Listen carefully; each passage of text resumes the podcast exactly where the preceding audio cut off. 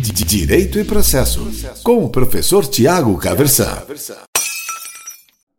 Hoje eu quero conversar com você sobre os principais meios de defesa dos executados.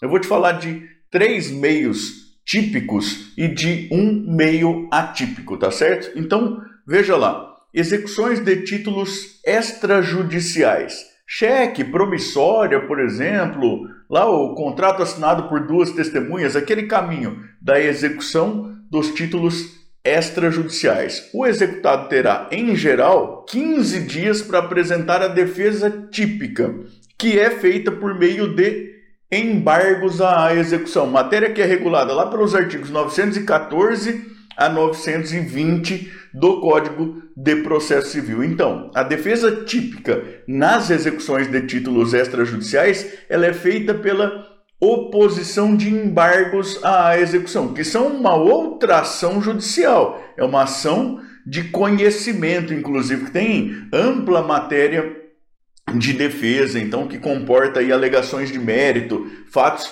impeditivos, modificativos, extintivos aí da obrigação, por exemplo, e também toda a matéria técnica procedimental aí as questões de ordem pública e tudo mais. Então, os embargos à execução eles comportam uma matéria ampla, são a defesa típica na execução de título extrajudicial, repetindo, estão regulados lá pelo pelos artigos 914 a 920 do Código de Processo Civil. Então, em uma execução de título extrajudicial, o executado é citado para cumprir a obrigação, ele também, em geral, é advertido de que, caso pretenda se defender, pode fazer por meio da oposição de embargos à execução na forma dos artigos 914 a 920 do Código de Processo Civil. Vejam, é uma defesa que cabe aí independentemente de garantia do juízo. Nós estamos falando aqui de execuções de títulos extrajudiciais comuns, né? Isso não vai valer lá para execução fiscal, não vale lá para execução dos juizados especiais. Na justiça comum, aquilo que é regulado aí pelo Código de Processo Civil, independentemente de depósito, de penhora, de calção, a o executado pode apresentar essa sua defesa, né, pode manejar a sua defesa por meio da oposição de embargos à execução. Professor, e lá é, já que o senhor falou que há exceções aí lá na execução fiscal, na execução no juizado especial, a gente tem que olhar aí as peculiaridades e lá a gente tem exigência de garantia do juízo, então a gente tem um, uma sistemática lá um tanto quanto diferente. Mas em execuções comuns, essas que a gente mencionou aí, né, na justiça comum, cheque, promissória, contrato assinado por testemunha, esse tipo de coisa, vai funcionar desse jeito, o executado é citado para cumprir a obrigação, advertido de que, no prazo de 15 dias, independentemente de penhora, depósito, calção, ele pode se defender por meio da oposição de embargos à execução. Lembrando, é uma outra ação judicial. Quer dizer, os embargos à execução eles serão opostos por meio de petição inicial de embargos à execução. São distribuídos por dependência aí ao próprio processo de execução. Tá certo? E aquilo que durante o processo eventualmente acontecer depois do prazo dos embargos à execução. Daí isso vai ser objeto de arguição em geral por petição simples no próprio contexto do processo de execução. Então, ah, lá na frente houve penhora, um bloqueio, alguma coisa, o executado tem direito de exercer o contraditório, em geral fará aí por simples petição dos próprios autos da execução, tá certo?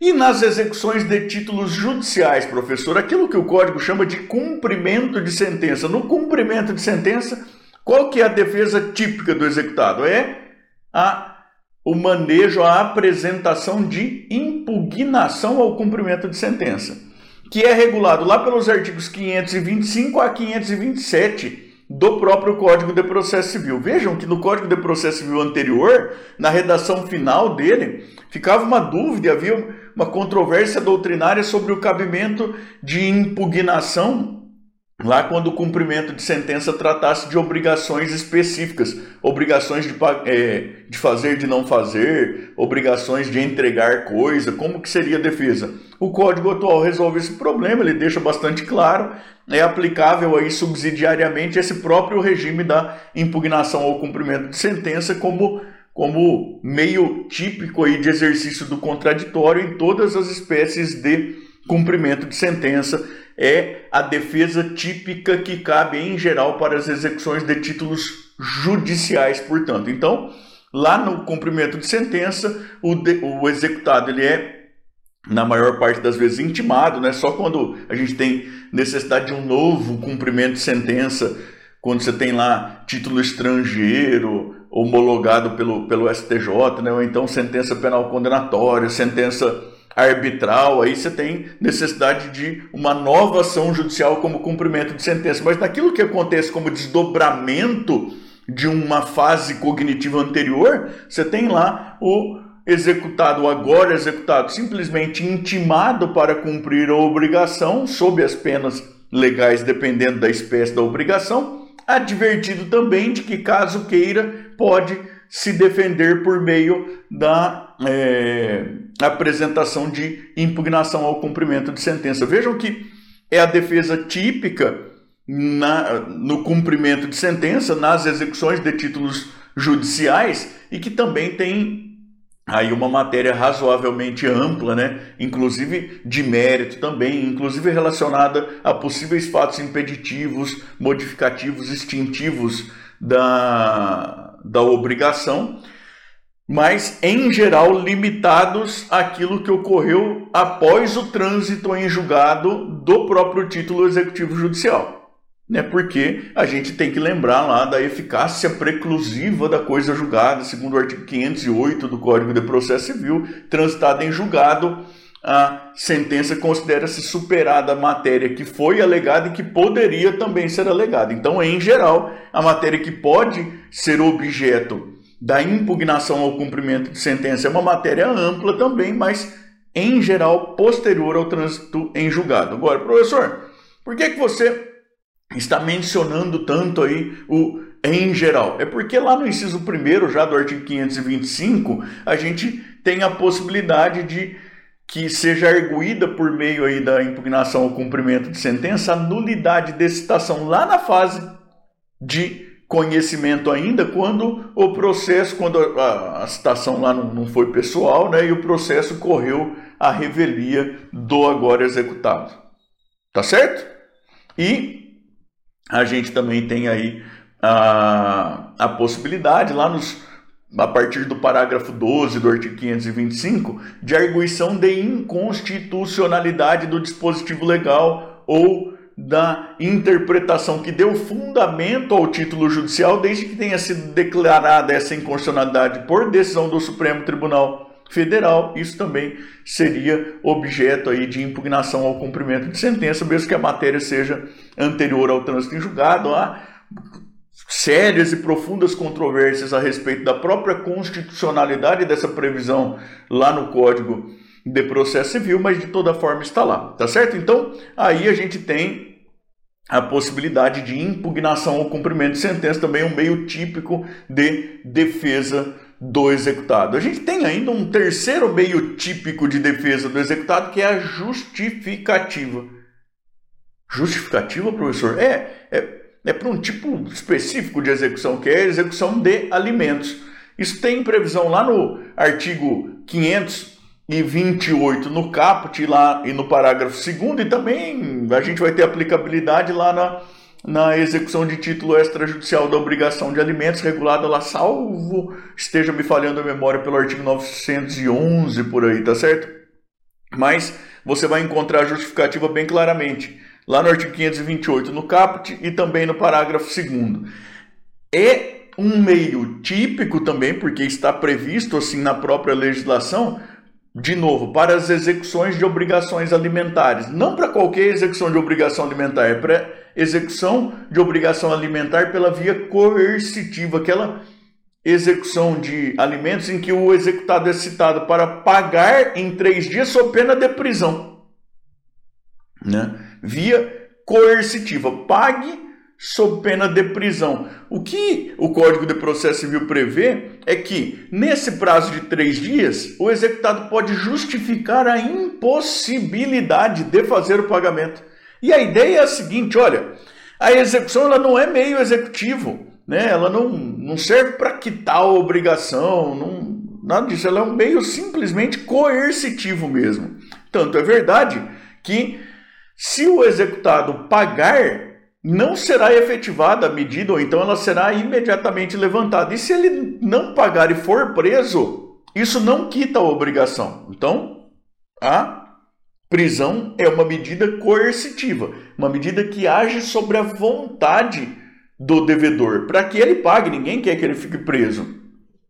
A ideia é a seguinte: olha, não adianta uma medida coercitiva, não faz o menor sentido uma, uma medida coercitiva se a inadimplência absolutamente não depende da vontade do executado.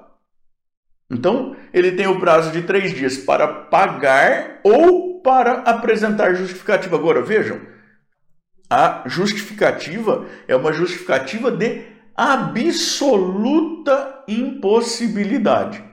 Né? E é necessário levar em conta que o nosso judiciário ele é bastante conservador aí na interpretação desse dispositivo. Eu já vi gente que estava em tratamento de câncer que apresentou essa circunstância como justificativa e a justificativa foi negada. Né? A pessoa que ficou desempregada apresentou justificativa e a justificativa foi negada. E aí o que o judiciário diz é que o cidadão precisa se relacionar de maneira séria com as instituições. Se acontece um fato posterior que diminui a capacidade de pagamento, o que ele precisa fazer é uma ação revisional de alimentos. Ele não pode simplesmente parar de pagar, já que existe uma determinação aí, um, existe um título executivo determinando o tamanho da importância que ele deve pagar mensalmente. Teve um problema, faça aí a ação revisional. Agora, você tem lá a pessoa, por exemplo, que sofreu um acidente, foi direto para a UTI, está internada lá, não saiu. Essa pessoa está em uma situação de inviabilidade, de absoluta impossibilidade de fazer o pagamento e não tem como efetivar a prisão dessa pessoa e tudo mais. Então a justificativa ela vai ser aí para situações bastante específicas, de toda forma está colocada no nosso ordenamento jurídico como um meio típico aí de defesa do executado especificamente para a execução de uh, pensão alimentícia, execução da obrigação alimentar pela via coercitiva. E eu disse a você que falaria também de um meio atípico, não é verdade? O meio atípico é um meio que não está previsto expressamente na legislação com finalidade de defesa do executado. É uma criação doutrinária que tem reflexo aí na jurisprudência. Existe é, controvérsia até sobre a melhor denominação, mas em geral esse meio é chamado de exceção de pré-executividade. Há quem chame, por exemplo, de objeção de não executividade, mas a maior parte da doutrina da jurisprudência chamam de exceção de pré-executividade.